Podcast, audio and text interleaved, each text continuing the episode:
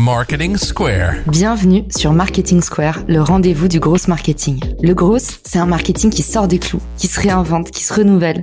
C'est aussi un mindset qui repose sur l'envie de se dépasser, de se détacher de ses opinions une bonne fois pour toutes et d'apprendre en continu. Si tu te reconnais dans cette description, que tu sois débutant ou expert, abonne-toi. Ce podcast va devenir ton meilleur allié. Vous êtes une marque ou une entreprise qui cherchez à étendre votre portée sur les réseaux sociaux ou bien un créateur de contenu à la recherche de partenariats? Richmaker est là pour vous aider. Cette plateforme de mise en relation entre marques et influenceurs spécialisée en B2B est conçue pour vous permettre de toucher de nouvelles audiences à moindre coût. Avec Richmaker, vous pouvez trouver les partenaires idéaux pour votre prochaine collab en un clic. Rendez-vous sur Richmaker pour faire le plein d'idées et développer ce levier inexploité qu'est le partenariat. Bon épisode à tous Bonjour à tous et bienvenue dans ce nouvel épisode de Marketing Square.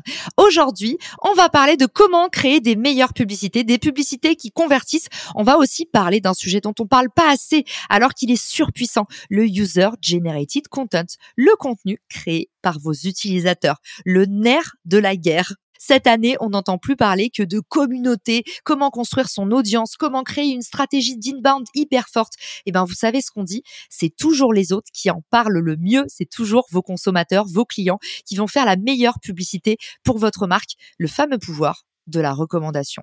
Avec nous pour en parler aujourd'hui, Emeric Bourgeois, spécialiste du User Generated Content, également fondateur de l'agence Kikads. Salut Emeric, bienvenue dans le podcast. Salut Caroline, merci beaucoup pour l'invitation. Ça fait trop plaisir parce que je suis un grand fan de Marketing Square. J'écoute depuis longtemps, donc euh, super de pouvoir intervenir avec grand plaisir. Et puis moi, j'adore ce que tu fais. Tu fais du super contenu, toujours avec une note positive. Donc je suis ravie qu'on passe de LinkedIn au podcast. Et puis surtout, aujourd'hui, on va enfin lever le mystère autour de l'UGC. Non, il ne s'agit pas de la chaîne de cinéma que vous connaissez partout en France, mais c'est un terme du jargon marketing qui peut sembler nébuleux alors qu'il est plein de ressources et plein d'opportunités pour votre business cette année. Et toi, comment est-ce que tu définis simplement le User Generated Content? Déjà, pour ceux qui parlent pas anglais, User Generated Content, c'est du contenu généré par les utilisateurs. C'est assez simple, ça peut être une story Instagram. Par exemple, je m'achète un nouveau suite, je suis trop content de mon suite parce qu'il est hyper bien emballé, il est trop beau, la matière est sympa. Je vais me filmer en train de le déballer, je vais faire un unboxing et je vais le mettre en story Instagram en mentionnant la marque. Donc ça, par exemple, c'est un User Generated Content. Ça va être de la vidéo postée sur les réseaux sociaux. Ça peut être aussi, par exemple, des, des avis clients si vous avez un Trustpilot ou une page euh, Google Avis, les avis que vous avez là-dessus, c'est du user generated content aussi. C'est des contenus qui sont générés par votre audience, par vos clients et que vous pouvez réutiliser. Le sujet des UGC, il est hyper important aujourd'hui parce qu'on les utilise beaucoup, par exemple, en publicité, et ça marche beaucoup mieux que de la publicité traditionnelle parce que c'est la comparaison avec le recrutement que tu viens de faire. C'est exactement la même chose. Quand une marque dit mon produit il est super, il est génial, il va résoudre ton problème, achète-le. Tu te dis euh, ouais ok en fait t'essayes de me vendre ton produit, t'essayes pas de résoudre mon problème.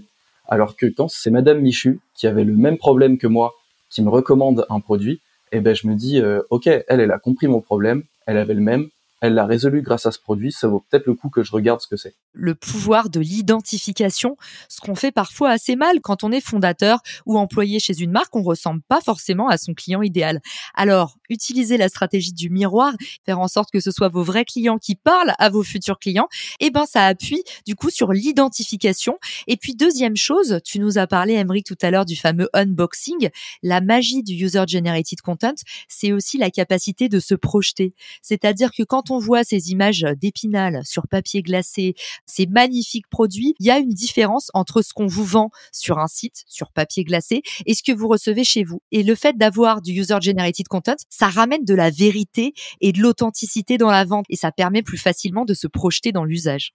Au final, quand on voit quelque chose de trop parfait, de trop beau, on n'y croit pas on n'y croit pas une seule seconde parce qu'on sait que c'est de la publicité. Alors que quand on voit un produit qui est mis en scène par une vraie personne dans un vrai décor, qui est dans sa chambre, euh, qui est pas spécialement rangé, quelque chose d'imparfait, forcément, ça va mieux fonctionner parce qu'on va s'identifier automatiquement. On va se dire, cette personne, ça pourrait être moi. Une fois que la messe est dite, Emric, là tu nous as convaincus. Maintenant, comment est-ce qu'on peut faire pour faire parler nos clients? Parce que le problème, c'est que des clients contents, on en a plein, mais souvent on n'ose pas.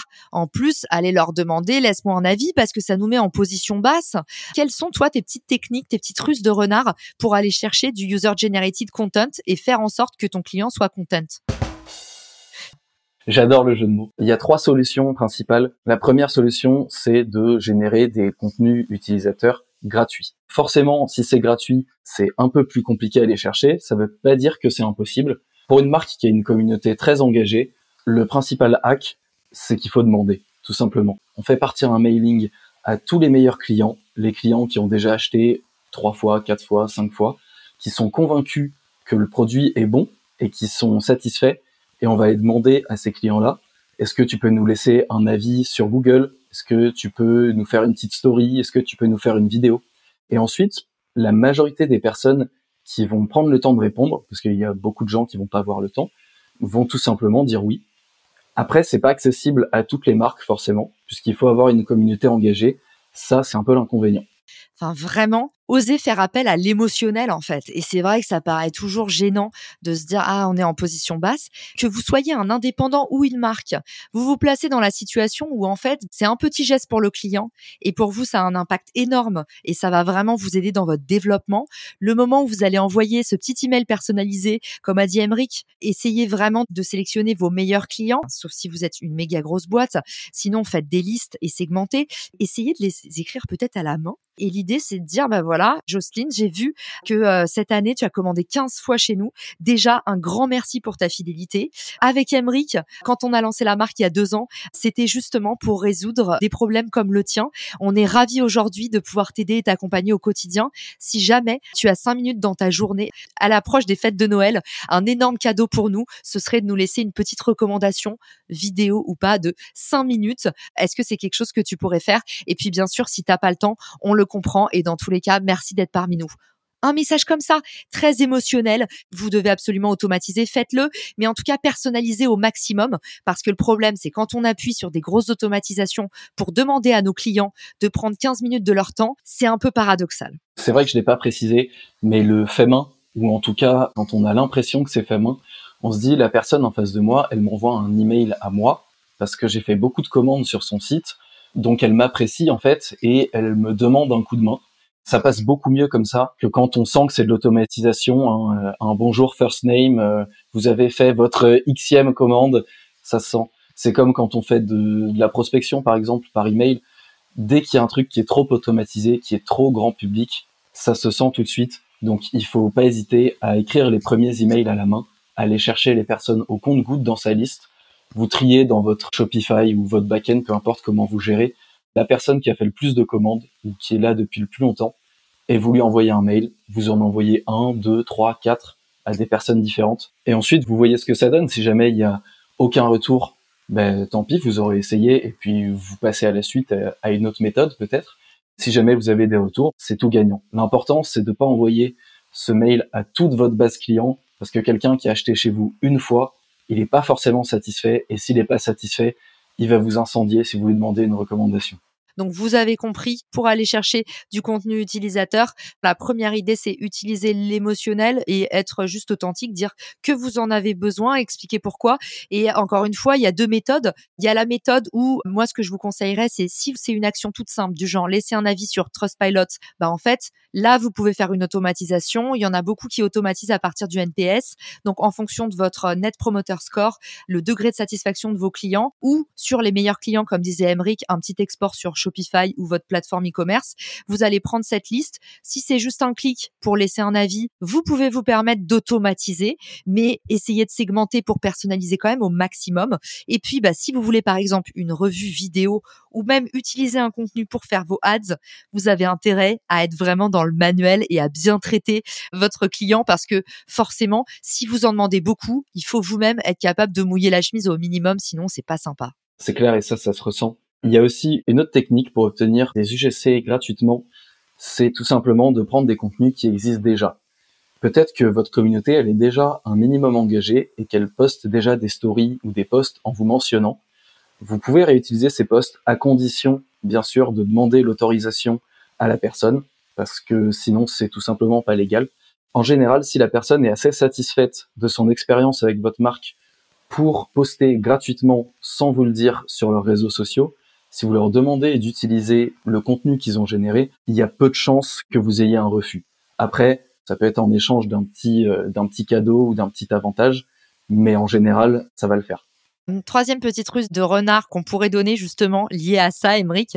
J'ai commandé un lave-vaisselle Bob récemment et j'ai trouvé, dès que j'ai ouvert mon paquet, un petit message qui disait n'hésitez pas à poster des stories parce que tous les vendredis, on fait un tirage au sort des meilleures stories. Alors ça, c'est une technique de marque qu'on connaît depuis Mathusalem. Moi, je l'utilisais déjà il y a six ans aux États-Unis.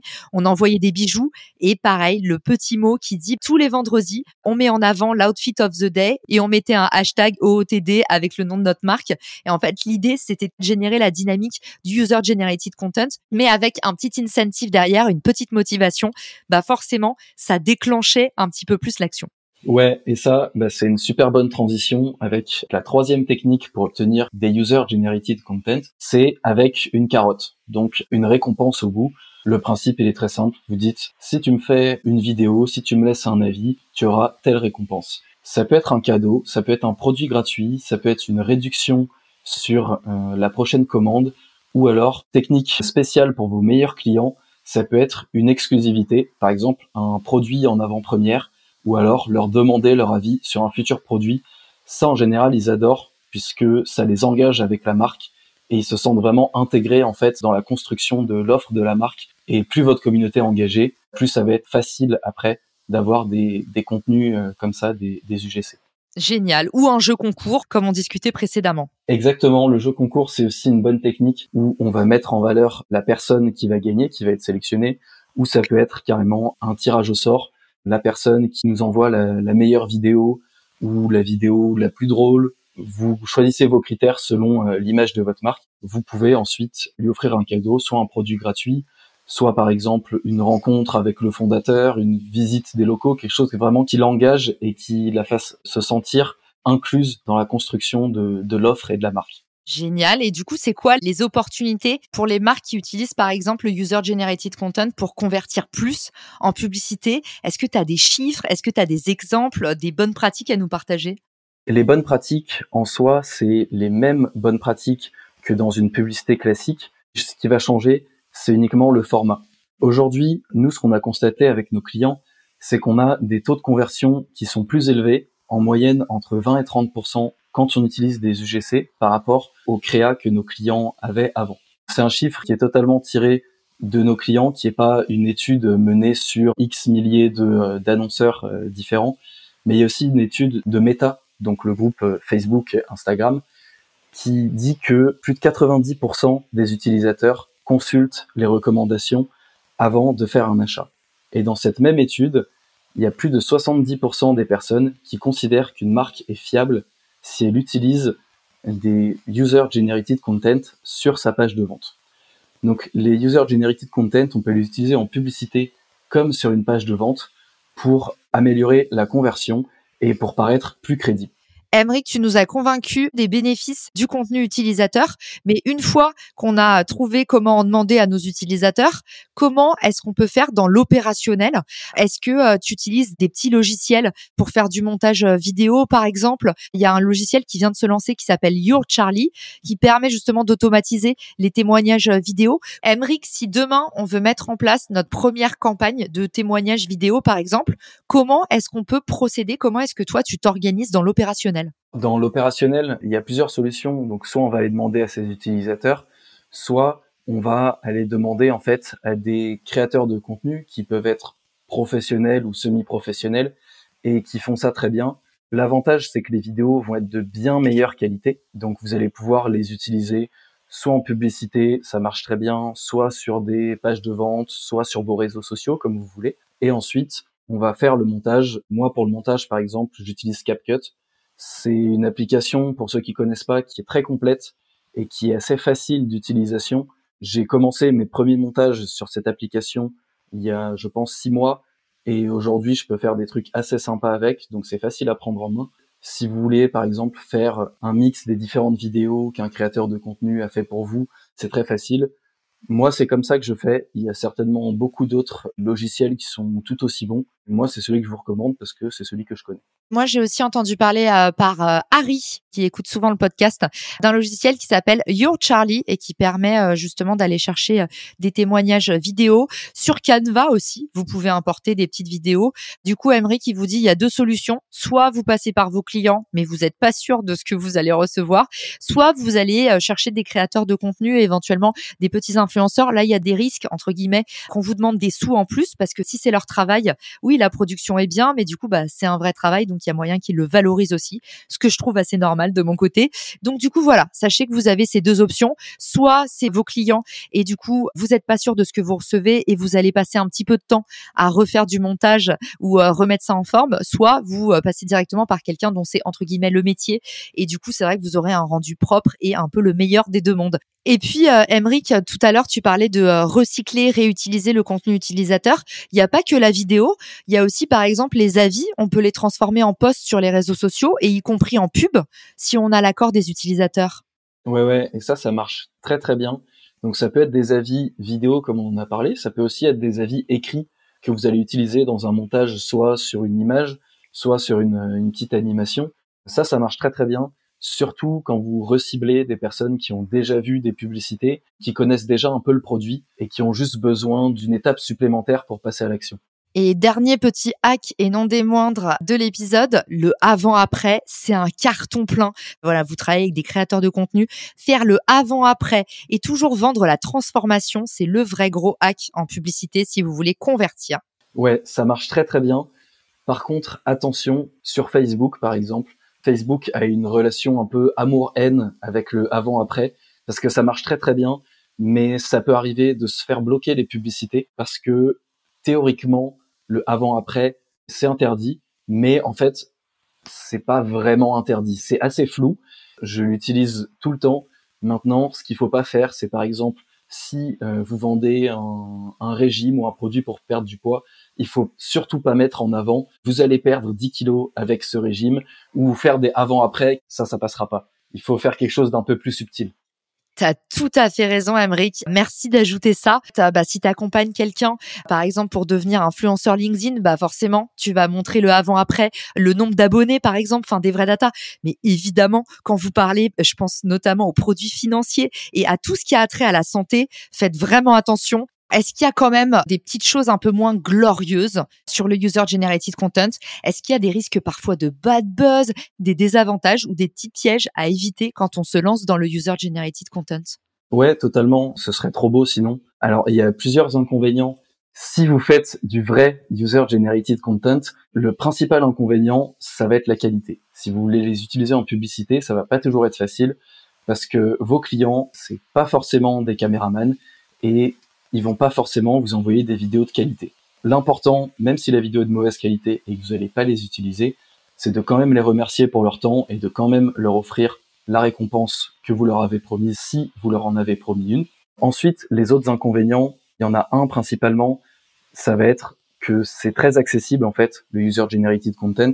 Donc forcément, même si c'est plus authentique, les personnes qui regardent vos publicités vont pas se dire bah ok cette marque elle est hyper fiable ils ont dépensé x milliers d'euros pour une publicité etc c'est hyper accessible donc c'est en même temps le principal avantage et le principal inconvénient c'est l'authenticité, le côté fait maison en fait. C'est clair et aussi un, un, écueil euh, à éviter. Alors c'est pas tout à fait lié à ça, mais quand même un peu. Attention aux faux avis. C'est-à-dire si vous euh, faites appel, euh, je sais pas, à des gens euh, de votre famille, de votre entourage proche, ça peut jouer contre vous. Honnêtement, encore une fois, ça dépend, mais c'est vrai que il faut quand même se méfier, notamment quand on arrive sur une landing page et qu'on voit qu'il y a cinq avis, cinq personnes qui disent ah c'est super, sa boîte est top, et que derrière on voit que c'est des gens qui soit travaillent dans l'entreprise, soit ont bossé dans l'entreprise, soit sont les meilleurs potes, voire les compagnons de cette personne. Donc voilà, faites attention, ça c'est peut-être un autre petit écueil du user generated content, c'est prenez vraiment des vrais clients parce que euh, bon voilà, c'est pas dit que ça arrive, mais ça peut avoir un effet boomerang potentiellement. Donc euh, voilà, il faut le dire aussi. Ouais, complètement. Ça se voit quand il y a des faux avis sur une page de vente. Tant qu'à faire, au départ, si vous n'avez pas beaucoup d'avis, ne mettez pas d'avis. C'est moins bien, mais c'est moins grave que de mettre cinq avis qui, comme par hasard, sont cinq avis 5 étoiles qui ont été laissés le même jour à la même heure. C'est pas possible. Attendez d'en avoir une vingtaine, une trentaine, et qu'il y ait des avis 5 étoiles, mais aussi des avis qui soient 4 étoiles, 3 étoiles, parce que il n'y a aucune marque qui a 100% de satisfaction, ça n'existe pas. il faut vraiment que ça soit authentique, quoi. C'est trop drôle que tu parles de ça parce qu'à contrario, il y a aussi euh, les faux avis. Et nous, on a été victime de ça chez Refer. On a eu euh, des avis négatifs laissés par des gens qui n'avaient jamais téléchargé l'app à la même heure, au même moment. Et puis, tu sais, sur les deux plateformes, à la fois sur l'Apple Store, à la fois sur le Google Play Store. Donc, euh, bon, tu te dis, c'est bizarre. J'ai pas ce nom d'utilisateur. Ça correspond à rien. Et puis, tu sais, le mec est hyper énervé. Je n'ai jamais vu une application aussi merdique. Ah, voilà. Les faux avis, c'est quand même le pire truc. On parle de user generated content, évidemment, ça peut être des gens qui ont testé votre produit gratuitement. Je vous dirais, essayez peut-être d'offrir votre produit. On peut pas partir de zéro, c'est impossible. Vous avez forcément des premières personnes que vous avez servies, au moins pour structurer votre offre, le temps de trouver vos premiers clients. Ces personnes-là, demandez-leur des témoignages le plus rapidement possible peut-être avant même de sortir votre site. Comme ça, le moment où votre site y sort, vous avez déjà vos cinq premiers témoignages. Et c'est pas des trucs bidons, c'est des personnes où quand on clique, on peut les retrouver sur LinkedIn. On voit que c'est des vraies personnes. Et puis derrière, forcément, souvenez-vous, c'est l'avantage du user generated content. C'est des gens qui disent des vraies choses et en fait, qui vont vraiment parler de la transformation qu'apporte votre produit. Donc, c'est aussi important d'avoir ces éléments de langage là pour enrichir votre discours commercial. C'est une façon de rester proche de vos clients et avoir un bon discours de vente. Merci, Emric d'avoir euh, fait cet épisode euh, aussi riche avec nous et d'être venu nous partager ta passion pour le user generated content. Avec grand plaisir et merci pour l'invite, Caroline. Où est-ce qu'on peut t'envoyer des mots d'amour, te poser des questions sur le user generated content ou se renseigner sur ton agence? Sur LinkedIn, je publie énormément sur LinkedIn, surtout en ce moment, et je réponds à tous les messages. Donc, euh, vous pouvez me retrouver. J'imagine qu'il y aura peut-être le lien dans, dans la description. Évidemment, il y aura le lien dans la description avec toutes les ressources dont on a parlé dans l'épisode. Merci à tous pour votre écoute. Go envoyer un max de force à Emric. À très vite. Ciao Si cet épisode te plaît, tu peux le partager en me taguant ou lui laisser 5 étoiles sur Apple Podcast. Marketing Square.